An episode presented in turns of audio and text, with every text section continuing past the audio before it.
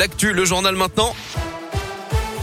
Et c'est avec Gaëtan Barallon. Bonjour Gaëtan. Bonjour Guillaume, bonjour à tous. On débute avec vos conditions de circulation avec les premiers ralentissements autour de saint notamment sur la RN 88 dans le secteur de la Ricamari en direction de saint Des ralentissements également euh, du côté de Givors sur la 47 en direction de Lyon. Pour le reste, c'est plutôt fluide à l'heure actuelle. À la une de l'actus mardi, elle s'entassait depuis une semaine dans les rues de saint et ses alentours. Les poubelles vont enfin pouvoir être ramassées chez nous.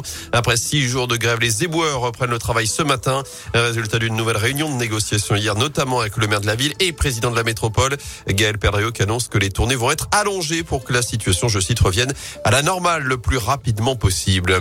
Il s'était retranché chez lui avec des armes. Un homme de 64 ans a été interpellé hier matin à Beau, près de Retournac, en Haute-Loire. D'après le progrès, il a fallu l'intervention de deux négociateurs de la gendarmerie pour l'interpeller sans violence. L'individu est par ailleurs décrit comme ayant des pensées suicidaires.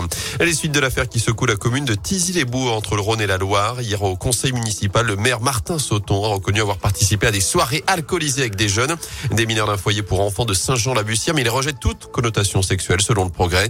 Les élus d'opposition ont quitté la séance après ces aveux.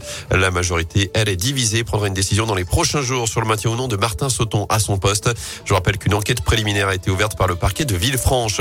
Coup dur pour Ferrero. À deux semaines de Pâques, des centaines de tonnes de chocolat Kinder fabriqués en Belgique sont rappelés en France en cause d'un lien potentiel avec des cas de salmonelle.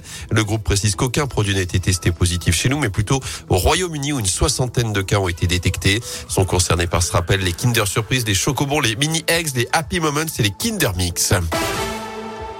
À suivre ce soir un concert pour la bonne cause au Zénith de saint En attendant l'événement de vendredi soir et le concert anniversaire de Radio Scoop, c'est l'association caritative ASS Cœur Vert qui fête ses 10 ans en musique.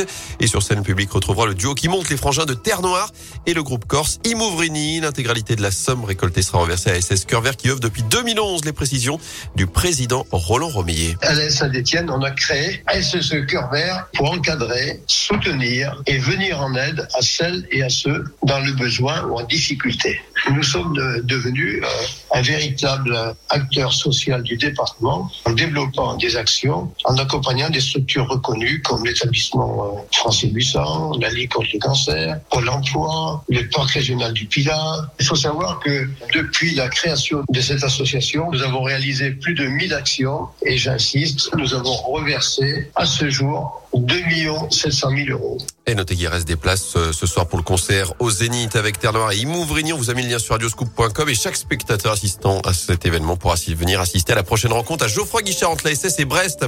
Wabi Kazri est-il justement le meilleur joueur africain de la saison en Ligue 1 Il fait partie des 12 finalistes pour le prix Marc-Vivien Fouet qui sera remis le 16 mai prochain.